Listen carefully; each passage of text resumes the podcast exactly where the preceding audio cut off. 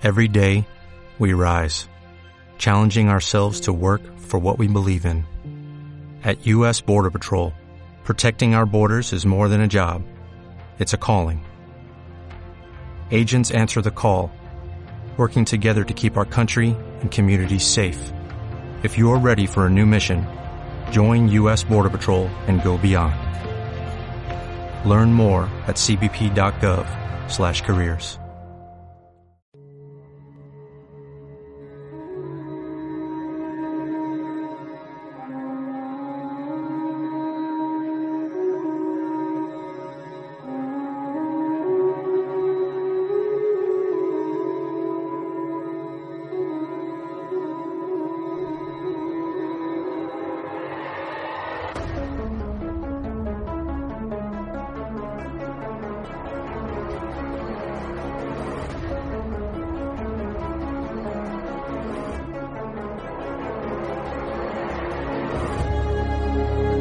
Saberlo todo. Nos da miedo pensar que solo sabemos algo. Pero lo que nos aterra es la certeza de que en realidad no sabemos nada.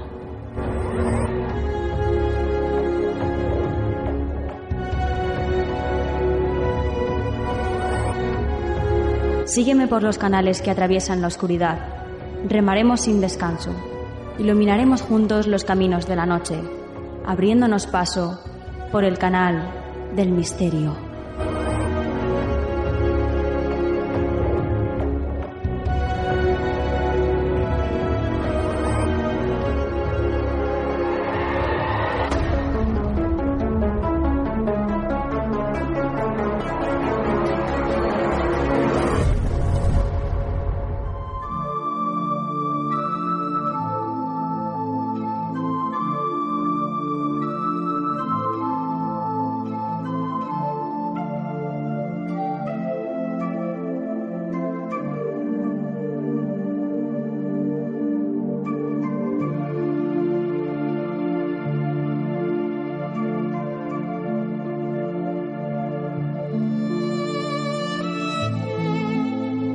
Buenas noches, soy Nuria Mejías y esto es Canal del Misterio. Qué ganas que tenía de volver a decir esto. Comenzamos la quinta temporada ya de Canal del Misterio y como siempre pues ya estamos en buena compañía, que no es otra que la vuestra, por supuesto. como va a ser de otra forma? Bueno, esperamos todo el equipo y deseamos que hayáis pasado un verano divertido, tranquilo, y bueno, en definitiva que lo hayáis disfrutado. Nosotros hemos hecho lo mismo, os lo puedo asegurar. Eh, pero también ya teníamos ganitas de estar aquí, de comenzar esta quinta temporada de Canal del Misterio. Y quién lo diría, ¿eh? Mm, madre mía, cinco añitos ya en las ondas. Qué impresionante. Cómo pasa el tiempo. Y bueno, antes de empezar el programa de esta noche, mmm, quiero compartir con vosotros, porque ya sabéis que lo comparto casi todo con vosotros, una experiencia que he tenido este verano. La gran mayoría de vosotros, si me seguís por las redes sociales, sabéis que, bueno, pues que he estado unos días en Monte Perdido, en el Pirineo aragonés, y la verdad es que tengo que recomendaros ese, ese viaje porque es una energía alucinante la que hay allí, en este lugar. Lamentablemente no pude hacer unas rutas que un, un oyente me recomendaba hacer porque, bueno, tenía una dolencia en la rodilla, pero eh, volveré, así que no descarto el que un día de estos pues haga, haga esas rutas, porque me han dicho que son preciosas yo os digo que energéticamente el lugar es impresionante, una energía alucinante. Así que os recomiendo que visitéis el lugar. Pero esta no es la experiencia que os quería contar. Una amiga, que sabía que estaba allí en Monte Perdido, me recomendó el que a la vuelta me pasara por la ermita de San Benito de Orante. ¿Y qué es lo que hice yo? Pues hacerle caso, efectivamente. Así que nos pasamos por la ermita, que además, eh, bueno, pues es muy fácil llegar a ella porque lo pones en el GPS y te lleva hasta la misma puerta, prácticamente. Así que, bueno, pues eh, a la vuelta, ya de vuelta a Valencia, nos pasamos por ahí.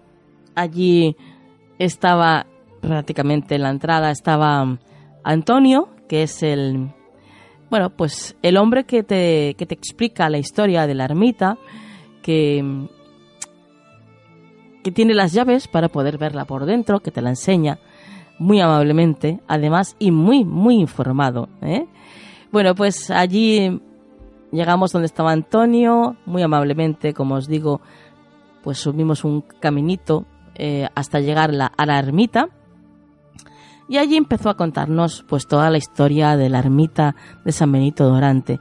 Está desde luego situada en un sitio privilegiado, en medio de una especie de llanura, rodeado por montañas impresionantes. Esta ermita está construida, uno de esos muros que, forman parte de esta, de esta ermita, está datado eh, pues, eh, de una datación de, de más de 5.000 años. Incluso hay gente que le han dicho bastantes más años de antigüedad. Pero bueno, eh, dejémoslo en, en 5.000, que ya no está nada mal. Es un sitio energético donde se supone que hay un vórtice de energía impresionante.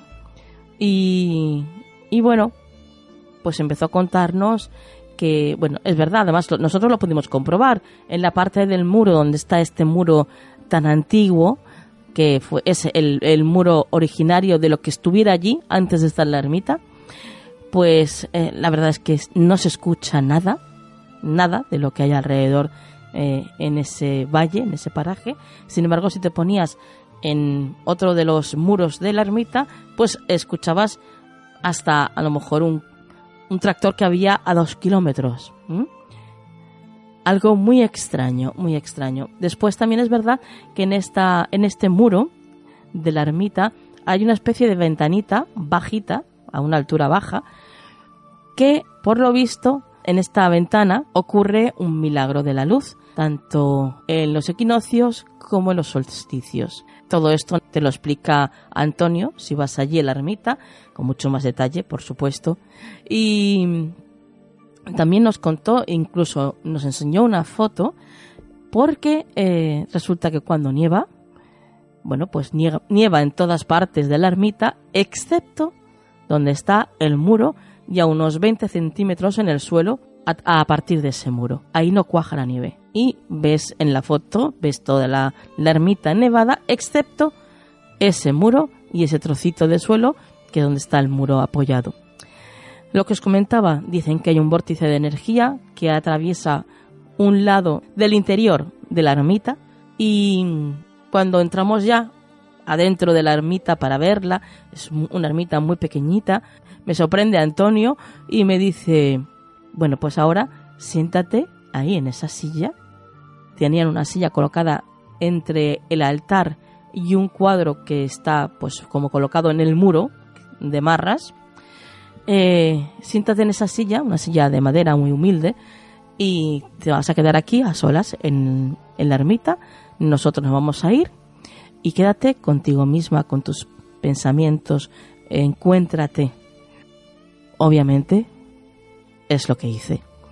Ellos se fueron y bueno, yo pensé, bueno, pues ahora me voy a relajar, voy a intentar sentir las energías que hay aquí y, y a disfrutar de la experiencia. Pues, queridos oyentes, fue sentarme en la silla y de inmediato noté una energía que entraba desde abajo y me salía por el plexo solar, una energía brutal, impresionante. Esto además vino acompañado de una emoción que no puedo describiros. Empecé a llorar, pero a llorar no os puedo decir que sea ni de tristeza, ni de dolor, ni de alegría. No, no, no. Era pura emoción. Las lágrimas se me caían. Esto me duró unos dos minutos más o menos. Y pedí por la dolencia de esta rodilla, que os comentaba antes, porque se me pasara, porque se me sanara esta rodilla. Y ahí fue la experiencia, ahí terminó la experiencia. Me quedé un rato tranquila, sentada en la silla, Y bueno, ya salí, hablé con Antonio, le conté mi experiencia. Él mismo me comentó que es algo que ocurre muy a menudo, muy a menudo a la gente. Es una especie de limpieza interior, de sanación de esta vida e incluso de otras vidas, lo que ocurre cuando te pones en esta, en esta silla. Os aseguro que yo no iba nada sugestionada, porque yo no conocía eh, esta ermita, ni su historia, nada. Incluso después me enteré que había salido en, en algunos programas incluso de televisión. Yo no la había visto. Bueno, el caso es que os aseguro que fue sentarme en esa silla y como fue como meter los dedos en un enchufe. Notar de repente esa energía y esa emoción tan grande. Os puedo asegurar que la experiencia fue brutal. Y el conocer a Antonio también, porque si veis esa cara de Antonio, de la típica persona ajada, por el campo, por el sol, eh, humilde, con una bondad que, que, emana, que no se puede describir. Y, y después mm, te lo ves hablando de una manera tan esotérica, tan espiritual, que la verdad es que es un... Eso mismo también te hace un poco tambalear, ¿no? Porque dices, madre mía, cuánta sabiduría hay en, en esta persona y cuánto habrá visto y cuánto le quedará todavía por compartir. Así que desde aquí os recomiendo a todos que visitéis la ermita de San Benito de Orante, en, pertenece a Huesca, y, y desde aquí, desde luego, dar las gracias a Antonio, porque fue maravilloso, fue maravilloso el poder estar allí dentro, el tener esta experiencia, y gracias, por supuesto, por estar ahí abriendo la puerta, por hacer de maestro de las llaves a tantísimas miles de personas que van a, de todo el mundo, además, allí, a, a esta maravillosa ermita, a este maravilloso lugar. Y bendecido lugar. Tengo que deciros que a la, a la semana y media de haber estado ahí, acompañado de un proceso interno, el dolor de rodilla desapareció. Y ahora sí, Comenzamos.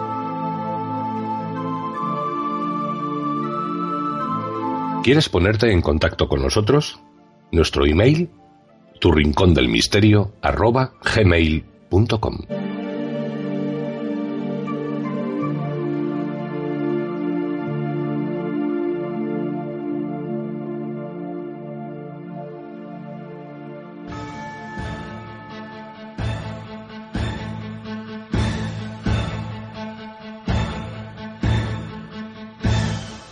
Comenzamos esta quinta temporada de Canal del Misterio hablando de un libro, un libro enigmático y lleno de misterios, Los Templarios y el secreto de las catedrales, escrito por Mariano Fernández Urresti.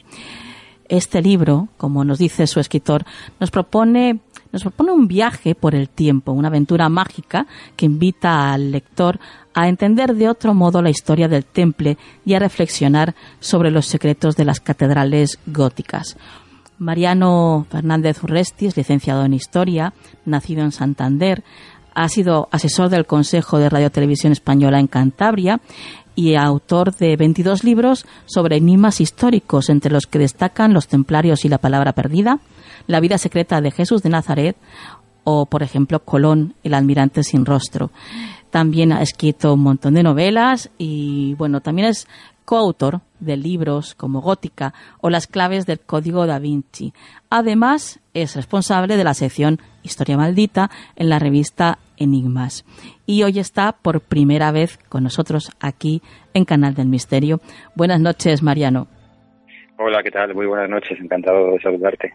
Bueno, eh, encantadísima yo de tenerte aquí. Tenía muchísimas ganas de que estuvieras ya en el programa y ya a tu casa, Mariano. Así que vamos a vamos a disfrutar de este los templarios y el secreto de las catedrales y vamos a, viajar contigo. Eh, ¿Abrimos el libro, Mariano? De acuerdo. Perfecto, pues abrimos el libro y vamos a empezar por el principio, como tiene que hacerse. Eh, cuéntanos, ¿cómo es el origen del temple? Bueno, pues es incierto y no, depende. Eh, si nos apoyamos en los escasísimos datos que tenemos eh, sobre la fundación de la orden, porque básicamente se sustentan en las crónicas de dos autores, de Guillermo de Tiro y de Jacques de Vitry, no habría ningún misterio. Eh, nueve caballeros se presentaron en el 1118 encabezados por un segundón de la nobleza de, francesa, de la nobleza de Champaña, llamado Hugo de Payens, ante el que entonces era rey del reino de Jerusalén, Balduino II, con el propósito de velar por la seguridad de los peregrinos. Eso es lo que nos dicen las crónicas. ¿Qué sucede? Sucede que ambos cronistas, Guillermo de Tiro y Jacques de Vitry, no vivieron en la época en la que eso sucedió. Guillermo de Tiro escribió su crónica 70 años más tarde y el otro, Jacques de Vitry, vivió un siglo después. De manera que los datos que tenemos son muy escasos. Y por lo que sabemos, eh, durante nueve años estos nueve caballeros mm, no participaron en ninguna refriega, ninguna batalla, no tuvieron ninguna eh, vida militar que se conozca y eso genera una incógnita porque no se sabe con certeza si realmente estuvieron allí para ese propósito, para velar por los, la seguridad de los peregrinos o para otro, porque ya existía, y esa es la curiosidad del asunto, ya existía una orden que era la orden del de, Santo Sepulcro de Jerusalén, del Hospital de, Jerusalén, que ya hacía esa función, ya cumplía la función de velar por la seguridad de los peregrinos. De manera que ante la escasez de fuentes documentales y el hecho de que las, las crónicas se escribieran pues, prácticamente un siglo después de que los hechos tuvieran lugar, tenemos un vacío, un vacío que se ha intentado llenar pues de alguna manera, en alguna oportunidad, tal vez con excesiva imaginación o no, ¿Y, cuál fue el propósito de la creación del temple? Bueno, pues como te digo, si nos atenemos a los datos eh, oficialmente aceptados, esta, la de velar por la seguridad de los peregrinos. Pero como te digo, se han buscado otras alternativas.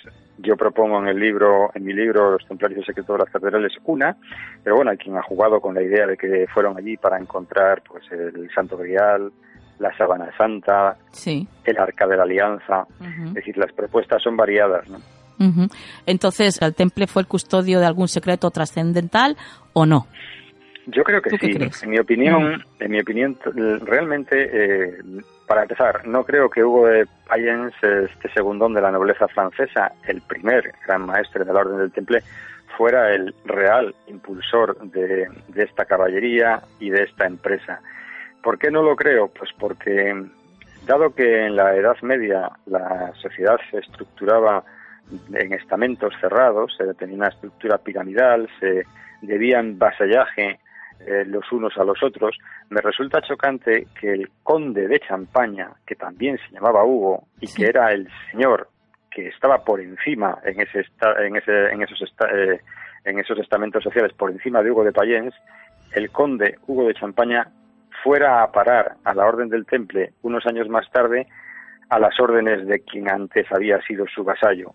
Eso me chirría bastante, y me chirría bastante porque el conde Hugo de Champaña marcha a Jerusalén en 1104 y en 1114, es decir, eh, 14 y cuatro años antes de que los primeros caballeros fueran a Jerusalén, y fue a Jerusalén este Hugo de Champaña, el conde, con, eh, probablemente con un mandato del Cister, de la Orden del Cister, eh, de Esteban Harding y también de, Bernardo de Claraval, que fue el, realmente el que después impulsaría decididamente la Orden del Temple, y debió ir en busca o tal vez para confirmar algo que se había traducido en el monasterio de Citó, algún documento que sabemos, eso sí es cierto, requirió la ayuda de rabinos judíos, sobre todo y especialmente la ayuda de Salomón Rachi, el rabino de la ciudad de Troyes.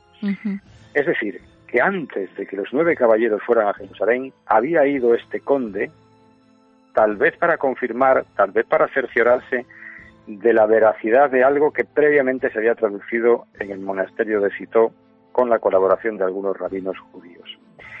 Y es después, más tarde, cuando yo creo, es mi opinión, envía a un segundón suyo, a un vasallo suyo, en compañía de otros caballeros, para conseguir lo que fuera que se había descubierto en aquel manuscrito previamente traducido. Y yo creo que pudo haber guardado relación con la súbita, después, aparición de un nuevo arte arquitectónico, de una nueva fórmula de arquitectura que fueron las catedrales. ¿Y mm, crees entonces que, no fue casual que la construcción de las catedrales góticas coincidiera con este momento de mayor poder de los templarios? Yo creo que no, pero claro, em, cuando estudiaba historia, cuando estudiaba historia del arte, no era eso lo que nos decían, evidentemente. claro. Siempre se nos dijo que el gótico era una evolución del arte románico. Las preguntas que se nos plantean son tres, básicamente. ¿Es eso cierto? ¿Fue realmente eh, la arquitectura gótica una evolución del arte románico o un arte nuevo?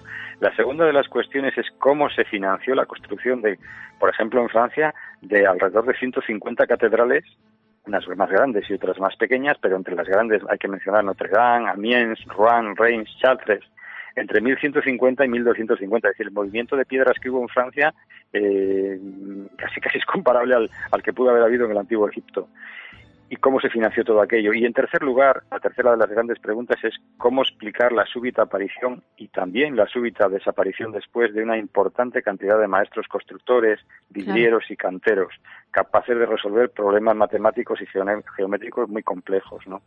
Esas son las tres grandes preguntas. Y curiosamente, la, el desarrollo de este arte, como tú decías antes, viene a coincidir prácticamente su soldadura vital eh, con la de los caballeros templarios. Cuando el temple cae en desgracia, cuando el temple eh, se extingue en 1314, pues prácticamente cesa la construcción del arte gótico, de estas grandes catedrales, de estas grandes empresas arquitectónicas.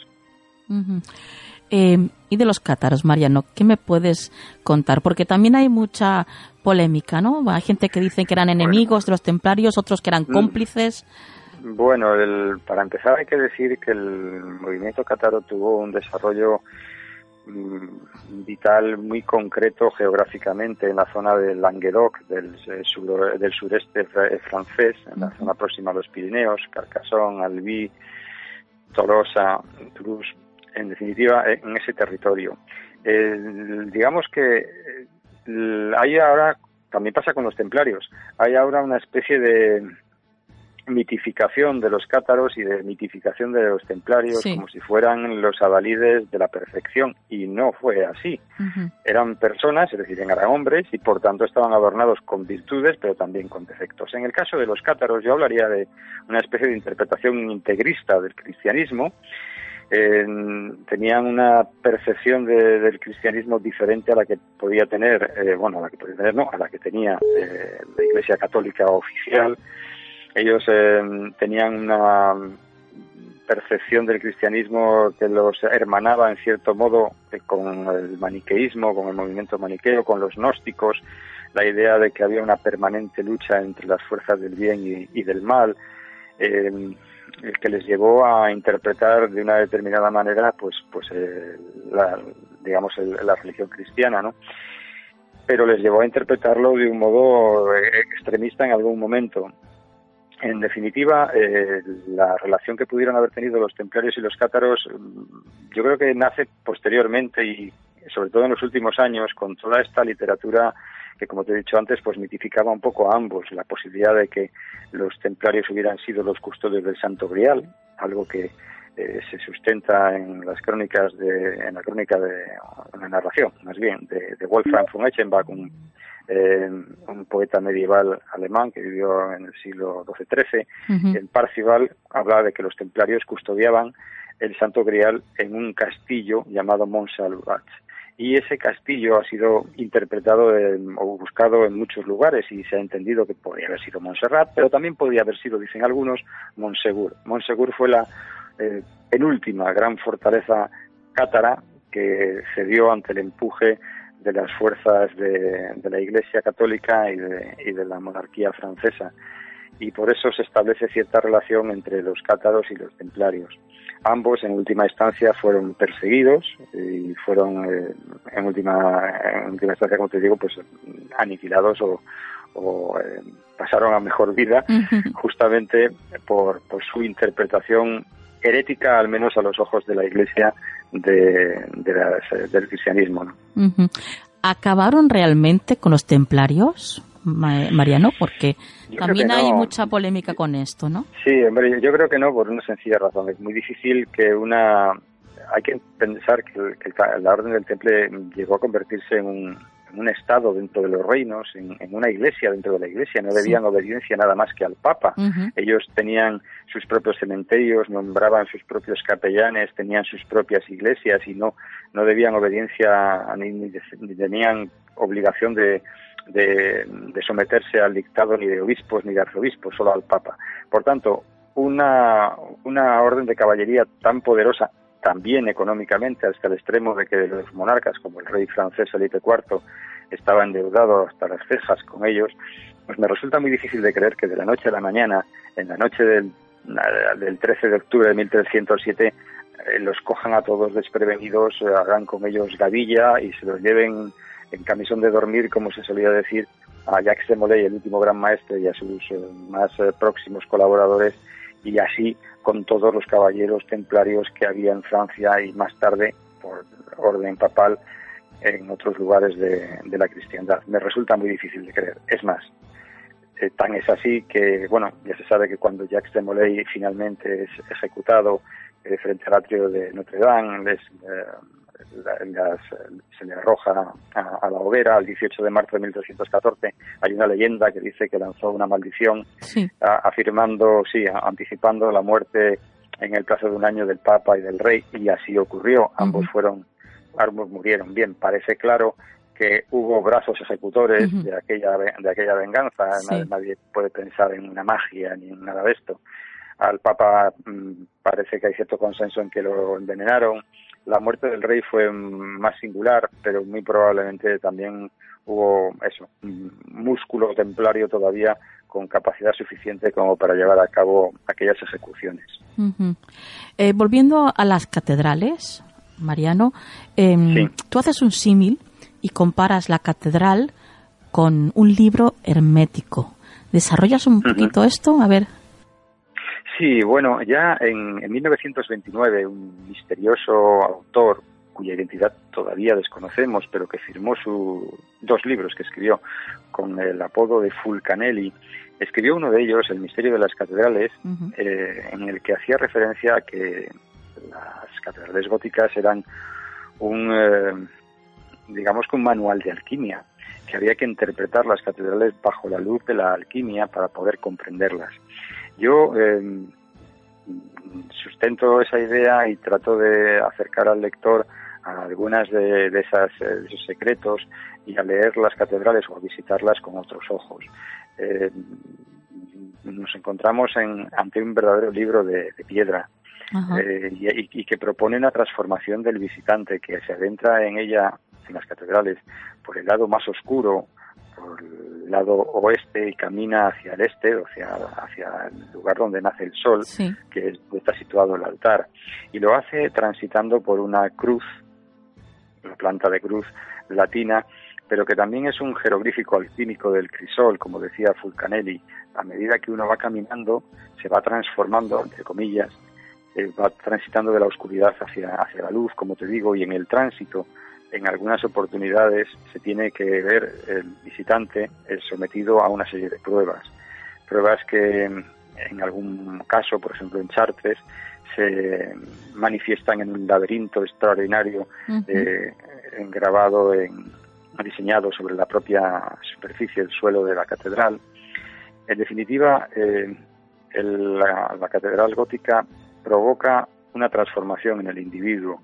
Se ve sometido a una fuerza probablemente importante que procede del suelo, una fuerza telúrica, porque las catedrales no fueron eh, construidas en lugares elegidos al azar.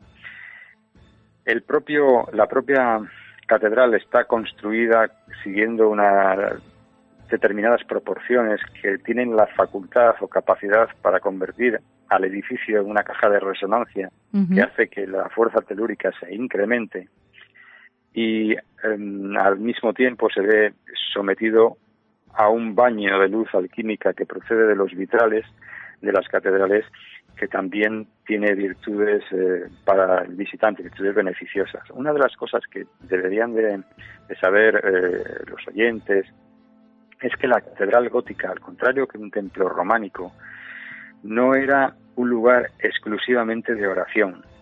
En las catedrales góticas se celebraban fiestas, se celebraban mercados, se celebraban asambleas de las incipientes instituciones burguesas que aparecían ya en las ciudades.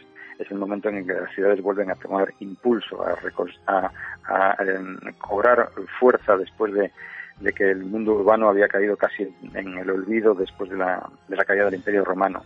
De manera que todo el mundo entraba en la catedral por muy diversas razones. Como te digo, para celebrar una fiesta, para celebrar una asamblea mm, de carácter político, para celebrar eh, un mercado.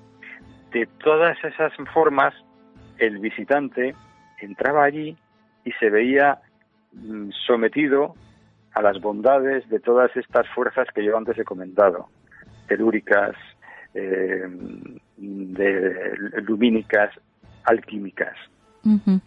Em, tú nos has hablado del laberinto. Quiero, quiero que nos que profundicemos un poquito en esto, en el laberinto, en este elemento que forma parte de, estas catedrales tan mágicas. Y es que es verdad que el laberinto em, tenía que ver con el camino iniciático, como vía iniciática de. Bueno, pues, pues es una de, las posibilidades. No, hay en los textos medievales no, no se describe una función concreta de, de esta eh, vamos a decir, curiosa iconografía que aparece o que adornaba algunas de las catedrales, Reims, Amiens, el de Amiens, el que ahora se puede visitar, es una réplica, una reconstrucción del que hubo originariamente, o el de Chartres, que sí es el original. El, el, de Chartres es, para, es el símbolo, digamos, más especial de este tipo de laberintos, ¿no? Tiene 12,89 metros de diámetro, dibuja 11, 11, circuitos, que son un total, si lo recorres, de 261 metros, y eh, las posibilidades o las explicaciones son muy variadas. Dicen algunos que asemejaba el peregrinaje a Jerusalén, que eh, era el, representaba el camino que Jesús recorrió hasta el Gólgota, otros proponen que se trata de un sendero de iluminación alquímica, que tenía que recorrerse de rodillas. Es decir, las posibilidades o las propuestas son variadas. La explicación última yo no la conozco. Eh, pero sí que has tenido tu propia vivencia y has estado en medio del laberinto de la Catedral de Chartres. Sí, sí, he estado en varias oportunidades. y, has, y has sentido algo extraño, ¿no? Bueno, dicen que mm, aquellos que tienen eh, capacidad para medir mm, de una manera fehaciente esas fuerzas telúricas que yo antes comentaba, dicen que en Chartres, en la Catedral de Santiago de Compostela, esas, eh, digamos, esa fuerza se, alcanza unas, eh, unas proporciones extraordinarias. Yo sí te puedo decir que, bueno, tenido la fortuna porque he ido en distintas épocas del año y estando en invierno, que no hay prácticamente nadie en una tarde de invierno en, Chartres, estar solo en el laberinto es una experiencia mm, verdaderamente recomendable. Yo no soy un sensitivo, a mí no me sucede eh, eh, cosas que puedan ser, eh, digamos, interpretadas de una manera espectacular. Pero sí es cierto que ese, ese lugar es uno de los eh, enclaves más, y te puedo asegurar que conozco muchos en el mundo, uno de los lugares más especiales de cuantos he visitado. Oye, en el libro también nos hablas del temple y Egipto. Sí, es que, claro, eh, hemos hablado, el, el, libro se estructura en tres partes. esta otra historia, digamos, apócrifa, por decirlo de alguna manera, de los templarios, las preguntas que nos cuestionan la construcción de las catedrales y en medio hay una parte que es la que sirve para enlazar al temple y a esta fórmula arquitectónica novedosa basada en el número mágico, ¿no? por decirlo de alguna manera. Y eso nos conduce a Egipto. Eh, efectivamente hay una, una relación que, bueno, pues yo recomendaría que el, que el oyente se convierta en lector para que pueda eh, comprender hasta qué punto eh, esto no es del todo un disparate. digamos que los conocimientos que pudieron haber poseído los, judíos y que se depositaron en, el arca de la alianza, porque yo entiendo que el, arca de la alianza, siendo en sí misma un objeto de interés, eh, es un objeto de interés secundario. Lo más prioritario, entiendo yo, no es el continente, sino el contenido, porque lo que nos dice la Biblia es que ahí se contenía, se guardaba, se custodiaba la, entre comillas, o sin ellas, palabra de Dios. La palabra de Dios escrita en las tablas de la ley.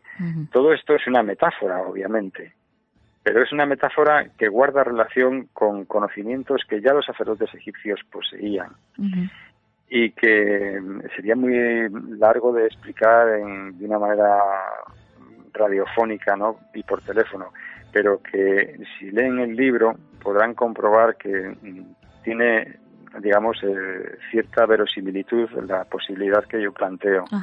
Que, bueno pues que, bien pudiera haber ocurrido la cosa del modo en el que se relata. Y que en última instancia los sacerdotes egipcios eh, eran depositarios de unos conocimientos evidentemente superiores a los que jamás tuvieron los, judíos. El pueblo judío no fue, no aportó nada, de nada, desde el punto de vista arquitectónico y desde otros muchos puntos de vista. Aportó algunas otras cosas, pero no desde el punto de vista arquitectónico. Y cuanto supieron o pudieron conocer de, eso y de otras muchas cosas, las eh, conocieron en Egipto, donde estuvieron, donde permanecieron durante mucho tiempo. Primero llegaron en la época de Abraham, más tarde, cuando llegó eh, José, después de, ser eh, apresado y convertirse en mago de cabecera del faraón, interpretando sus sueños, eh, llegó el pueblo egipcio y permaneció durante mucho tiempo hasta la, entre comillas, liberación gracias a, Moisés. Bien, allí, allí aprendieron muchas cosas. Es muy probable que incluso aprendieran a construir o a interpretar una, o dar forma a una nueva religión.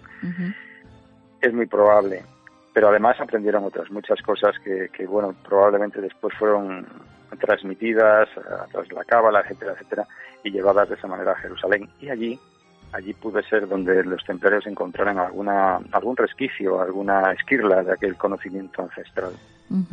Bueno, pues como tú bien dices, Mariano, vamos a invitar a todos nuestros oyentes a que adquieran Los Templarios y el Secreto de las Catedrales, editado por Almuzara y escrito por Mariano Fernández Urresti. Tenéis que leerlo, tenéis que obtenerlo y desde luego no puede faltar en vuestra biblioteca del misterio.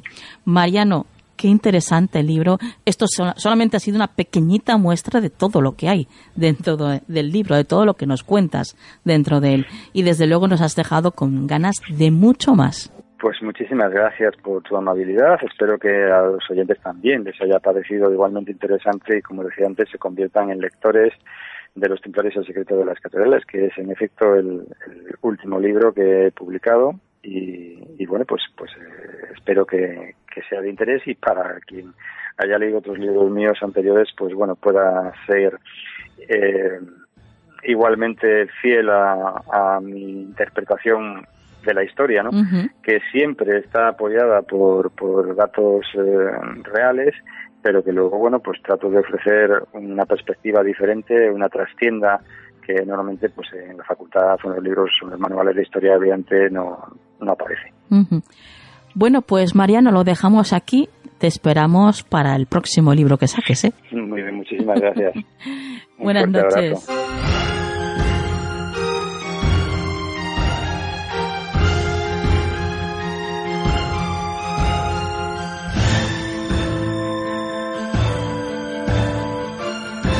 ¿Quieres ponerte en contacto con nosotros? Nuestro email, tu rincón del misterio, arroba gmail.com.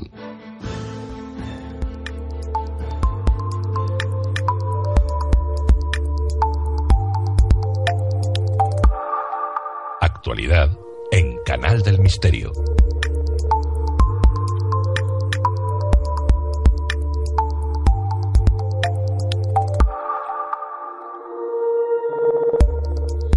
Llegamos a la actualidad y ya está con nosotros María Toro.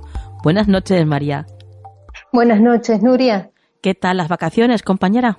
Muy bien, la verdad, me sirvió para, para relajarme, así que ya estoy con todo para la nueva temporada. Qué bien, qué bien. ¿Has sido tranquilitas entonces? Sí, sí, fueron tranquilas eh, porque ya tuve unas prevacaciones ah. antes del comienzo. Qué bien. Eh, entonces, eh, bueno, no, estas vacaciones fueron lo que te había comentado, paseos por la playa, leer y, desconectar.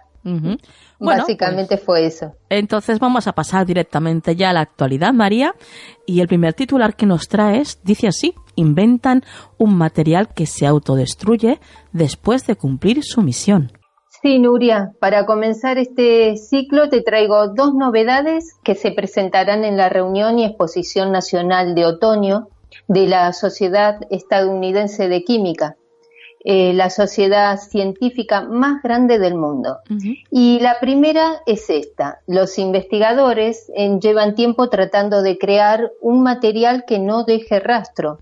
Ahora el equipo de Paul Cole del Instituto de Tecnología de Georgia ha dado con él. Según ha explicado, no es como los plásticos biodegradables que se desintegran poco a poco durante años, sino que este polímero desaparece en un instante cuando presionas un botón para activar un mecanismo interno o es golpeado por la luz solar. Y fueron creados para el Departamento de Defensa de los Estados Unidos. La intención es incorporarlos en los vehículos de reparto para que no haya necesidad de recuperar los soportes empleados. La clave para hacer que un polímero desaparezca fue bajar la temperatura límite para su descomposición. Por ejemplo, el poliestireno tiene una temperatura de techo superior a la temperatura ambiente y son muy estables. Sin embargo, estos nuevos son de baja temperatura y solo se necesita que se rompa un enlace para que haya un efecto cascada y se desintegre de forma muy rápida. Es más, el desencadenante puede ser iniciado por un pico de temperatura desde una fuente externa como el sol o por un catalizador sensible a la luz que podría accionarse mediante control remoto. Continuamos con una de esas noticias que a mí la verdad me crean bastante inquietud. En un futuro eh, podrían dotar de visión nocturna a los humanos. Sí, Nuria, como lo oyes, de ciencia ficción. Desde luego. Y esto también se presentará en el Congreso de Otoño de la American Chemical Society.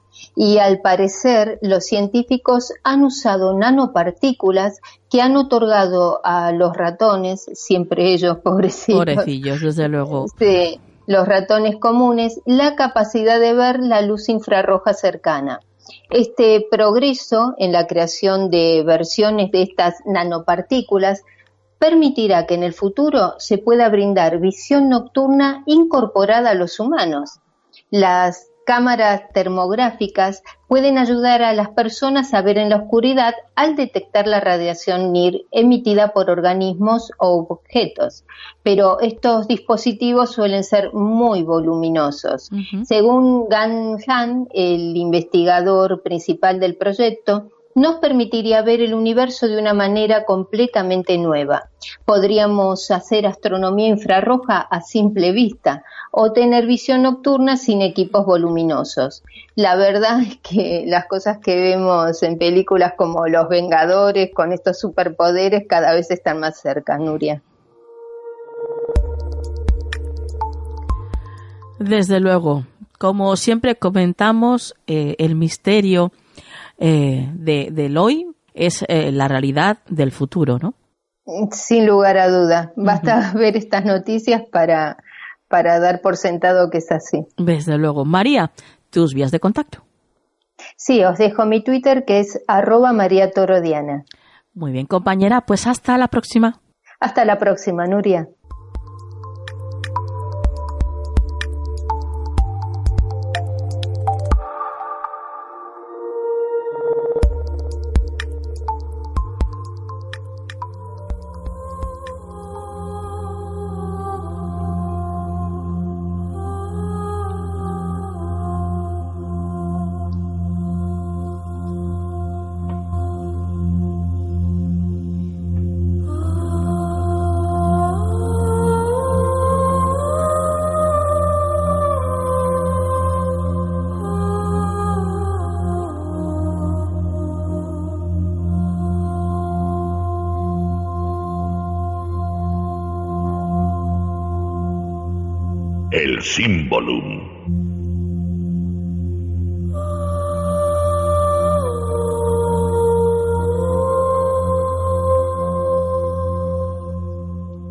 Bueno, pues ya embrujados por esta maravillosa sintonía, nos encontramos en el Symbolum y ya está con nosotros Ana Pérez. Buenas noches, Ana. Muy buenas noches, Nuria. Estamos ya deseando saber cuál es el símbolo del que nos vas a hablar esta noche. ¿Cuál es? Esta noche os voy a hablar del trisquel. Pues cuando quieras. Mira, el trisquel, o también se llama trisquelión, es un antiguo símbolo celta, antiquísimo, un talismán que simboliza el equilibrio entre mente, cuerpo y espíritu en perfecta armonía, y que también se asocia a la eternidad, la evolución y el crecimiento. Los celtas lo usaban para prevenir enfermedades desde más de 3.000 años, eh, Nuria, antes de Cristo. Vaya. Este término proviene del griego y significa tres piernas. Es representado por un símbolo geométrico en forma de curva y de simetría rotacional, muy similar a una hélice, con tres brazos que se unen en un punto central. Sus características son muy curiosas, Nuria, ya que está conformado por un círculo exterior que representa el infinito. Dentro de este círculo hay a su vez eh, tres espirales que nacen de un mismo punto y cada una de estas espirales representa las tres partes de la que está conformado todo el universo. Por lo que el trisquel, digamos que es la proyección más perfecta del número 3, que es el número mágico de los celtas. La primera espiral representa los límites y capacidades, las sensaciones y sentidos del cuerpo. La segunda espiral representa las ideas y el pensamiento. Además, de la razón y la conciencia. Y la tercera espiral se la conoce como Trisquillán y representa el camino del alma, Nuria. Vaya. Este símbolo también aparece en diferentes culturas de la antigüedad. Por ejemplo, en el primer calendario astronómico de Newgrange en Irlanda. Y eso fue nada menos que 3.200 años, Nuria, antes de Cristo. Ya ha llovido. Madre mía. Los druidas también utilizaban este símbolo, ¿verdad? Efectivamente, Nuria. Eh, este es el símbolo supremo de los druidas. Para ellos significaba aprendizaje, además eh, del pasado, presente y futuro. Y también simbólico como los tres elementos, fuego, aire y agua, los tres poderes asociados eh, a la tierra. En el cristianismo este símbolo representa también la Trinidad, Padre, Hijo y Espíritu Santo. El trisquel tiene múltiples usos en la magia, Nuria. Mm, os comento uno de, unos cuantos. Eh, como amuleto de protección, por ejemplo, eh, es una herramienta de sanación también, herramienta de paz y armonía, es también vínculo con el más allá, en concreto tiene la capacidad de guiar las almas junto a sus seres queridos en el más allá. Con él también invocan tormentas y tempestades e incluso los males hacia los enemigos. Se usaba como oráculo y también, por último, Nuria, decir que se usaba para entrar en trance eh, de la siguiente manera. Lo observaban durante pues, un determinado tiempo o también incluso lo dibujaban para así entrar en un estado de inconsciencia o sueño, digamos que sería como la llave para acceder al portal de otra dimensión y así pues poder comunicarse pues con dioses, espíritus de la naturaleza eh, e incluso antepasados. Sí. Está también Nuria relacionado con los chakras. Muy resumido diría que son esas ruedas de energía que se ubican en siete puntos clave del cuerpo, del cuerpo humano. Se decía que podían sanar o devolver incluso el giro correcto a los chakras y por tanto, Nuria, devolvían la salud a la persona. Y para terminar, deciros que existe una variación de este símbolo que es el, se llama tetrasquel. Y es muy similar mm, al trisquel, pero tiene un brazo más. En el norte de España se considera un símbolo solar y se puede ver con frecuencia pues tallado en, las casitas de piedra, en los molinos también, y la razón ¿eh? de que esté tallado ahí es que además lo utilizan como protección contra los eh, extraños o para guardar las cosechas del mar. Incluso decían eh, protección contra el diablo, ¿no? Sí. Vaya, Y bueno, Nuria, esto es una pequeña parte de la historia de este símbolo tan curioso y, tan bonito. Qué curioso, desde luego, qué interesante. Como siempre, nos dejas boquiabiertos, Ana. El triskel yo lo he visto mucho como, como tatuaje y, es muy bonito también. es muy original. Sí, sí, sí. Me encanta, me encanta. La verdad es que es uno de los símbolos que a mí me, me gusta mucho también, ¿eh? El triskel es uno de mis símbolos favoritos. Y lo que te estaba diciendo, me encanta la forma en que nos cuentas pues, eh, pues todas estas cosas relacionadas con, con la simbología. Me parece tan mágico todo lo que hay alrededor de los símbolos. Nos quieren decir tantas cosas, tienen algunos una historia detrás tan bonita que, que me apasiona, la verdad. Bueno, Ana, tus vías de contacto. Sí, mira, en Twitter, eh, arroba AnaPJ2000 y en Facebook eh, me podéis encontrar como Ana Pérez. Perfecto, pues compañera, hasta la próxima. Hasta la próxima, Nuria, un besito.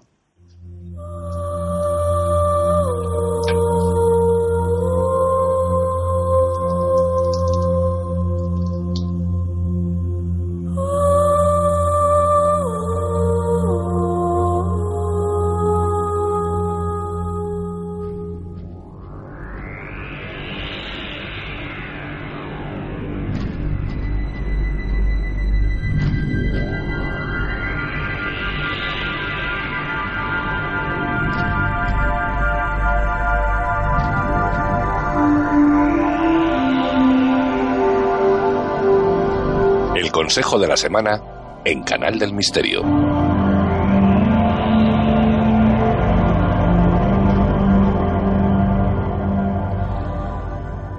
Bueno, pues ya estamos en este maravilloso rincón estrenando la quinta temporada con Juan Perdomo. Buenas noches, Juan. Muy buenas noches, Nuria. Estoy muy contento, muy feliz, de verdad. Me hace muchísima ilusión estar aquí de nuevo. Lo he echado muchísimo de menos. Mm. Y, de verdad estoy muy, muy, muy feliz de empezar esta quinta temporada. Quinta. Mira qué nombre más bonito, además. Sí. El cambio. Sí, sí. Esta temporada va a ser una temporada interesante. Muy interesante. Qué ganas, qué ganas, Juan, qué ganas de, eh, de empezar esta quinta temporada, como tú dices. Y Qué ganas de escuchar el primer consejo de la quinta temporada de Canal del Misterio. Eh, cuéntanos con qué nos vamos a estrenar, con runas, con cartas. Pues yo tengo aquí la bolsita de las runas y yo creo que vamos a sacar una. Perfecto, pues vamos a ver qué nos dicen tus runas para la semana que viene.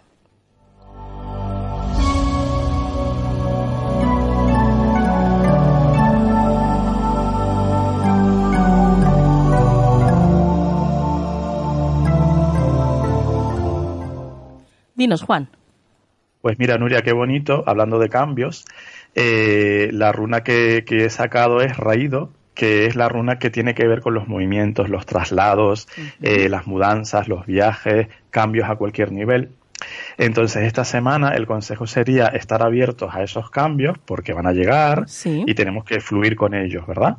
Eh, no resistirnos, porque muchas veces los cambios eh, traen, nos hacen entrar en conflicto, digamos, ¿no? Eh, no los aceptamos o no, lo, no los queremos acabar de aceptar o no los encajamos. Entonces ahí es cuando viene el sufrimiento. Ahí lo pasamos un poco mal. no quiere decir que esos cambios vayan a ser para mal, ni muchísimo menos. Pero igual puede que no los percibamos como nosotros creíamos que iban a darse o que nos llega un poco de imprevisto ese cambio. Bueno, pues esta semana, Nuria, vamos a confiar, vamos a fluir. Y luego, por otra parte, también como consejo de acción, digamos, eh, Raído te dice, muévete, mueve el culete, ¿vale? Eh, provoca esos cambios que tú necesitas en tu vida. Ahora es el momento, Nuria, esta es la semana en la que las energías nos van a acompañar para ponernos manos a la obra, para ah, empezar cambios desde lo más sutil hasta lo más importante, cambios a nivel interno, a nivel externo. Esta es la semana incluso yo diría de ser muy, muy, muy valientes y de decidirte a hacer eso que llevas un tiempo ahí postergando, porque normalmente, normalmente esta runa Nuria sale cuando eso, cuando tú llevas un tiempecito postergando algo y la vida dice, ya está, se acabó. O sea, hasta aquí. hasta aquí, ¿sabes? Entonces, vamos a ser valientes y vamos a decidir, venga, yo qué sé, me quiero, llevo tiempo pensando en meterme a estudiar idiomas. Pues es el momento. Esta semana va a ser una semana muy movida, de mucho cambio, y ahí tenemos que participar nosotros, Nuria. Este es el consejo de la semana y esa es nuestra responsabilidad. Fluir con esos cambios, poner de nuestra parte y provocarlos también. Qué bien, qué bien. No quedarnos ahí pasivos. Pues eh, súper positiva la runa para esta semana que viene. Genial. Me encanta. Genial. Oye, cambios, cambios. Eh, nosotros nos vamos a dejar llevar, ¿verdad, Juan? Por supuesto, yo siempre. Además, a mí me encantan los cambios. La verdad es que no nunca ha sido un problema para mí. Pero con esta runa, como, que con más razón. Nosotros nos vamos a dejar llevar y a ver a ver todo lo que nos trae, no ya solamente esta semana, sino esta temporada, que yo creo que es muy simbólico también que iniciando la quinta temporada aparezca esta runa. Así que a dejarse llevar. Perfecto. Oye, compañero, y que no te he preguntado, ¿qué tal el verano? Bien, Bien, trabajando, porque la verdad es que hemos trabajado bastante. Sí. Y, pero muy bien, bien. La verdad es que tú sabes ya que no es mi época. Ya, no es tu época del año preferida. Pues no, pero, pero mira, ves, ahí está la aceptación. Antes lo llevaba peor, ahora ya he aprendido que, que, tiene que venir. ¿vale? Así que bueno, dentro de todo, bien, muy bien. Muchas gracias. Compañero, tus vías de contacto. Claro que sí, nos pueden escribir a farotarot.gmail.com y también nos pueden encontrar en Twitter y en Skype como farotarot. Pues hasta la semana que viene. Hasta la próxima semana, Nuria. ¿Quieres ponerte en contacto con nosotros? Nuestro email, tu rincón del misterio, arroba gmail.com.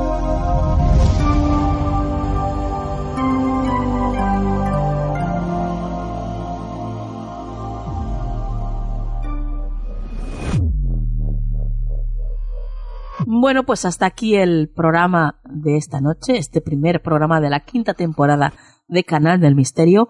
Espero que hayáis disfrutado mucho, que hayáis aprendido, como siempre ese es nuestro principal cometido, y bueno, que estamos encantadísimos de que hayáis dejado una vez más eh, entrar a este humilde programa a vuestras casas, a vuestras vidas y en definitiva a vuestros corazones. Gracias por estar ahí, fieles a la cita. Sé que erais muchos los que estabais esperando este nuevo comienzo y bueno, pues como todo, todo llega y todo llega cuando tiene que llegar. Así que ya estamos. Hemos venido muy fuertes, como habéis podido comprobar.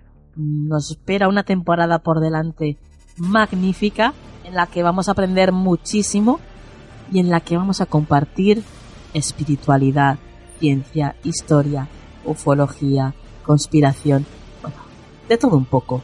Ese mix tan bueno que se hace aquí siempre en Canal del Misterio. Os recomiendo que si queréis estar informados durante toda la semana de todas las cosas que tienen que ver con el programa o de las últimas novedades que tengan que ver con el misterio, tenéis que visitar y suscribiros a nuestra página web canaldelmisterio.com. Y como siempre, pues si visitáis las recomendaciones que tenéis ahí, pues mucho mejor porque así eh, además nos ayudáis.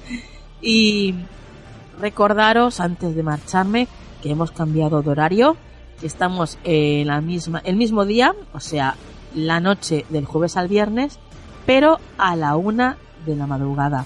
O sea que sería directamente el viernes a la una. Los viernes a la una tenemos una cita, queridos amigos.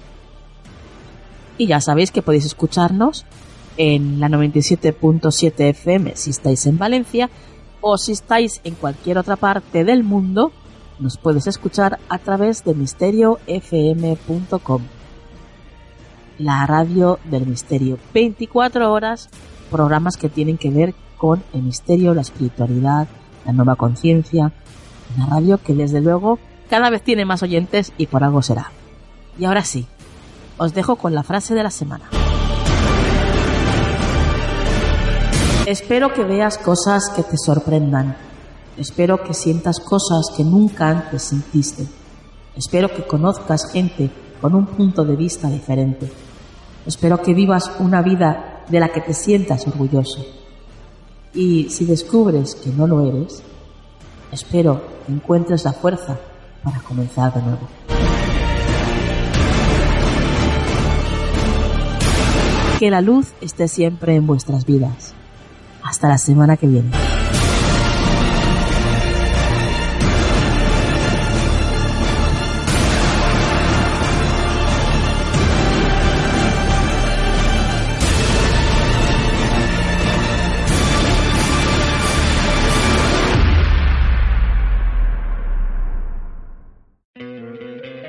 ¿No te encantaría tener 100 dólares extra en tu bolsillo? Haz que un experto bilingüe de TurboTax declare tus impuestos para el 31 de marzo y obtén 100 dólares de vuelta al instante. Porque no importa cuáles hayan sido tus logros del año pasado, TurboTax hace que cuenten. Obtén 100 dólares de vuelta y tus impuestos con 100% de precisión. Solo con Intuit TurboTax. Debes declarar para el 31 de marzo. Crédito solo aplicable al costo de la presentación federal con TurboTax Full Service. Oferta sujeta a cambios o cancelación en cualquier momento.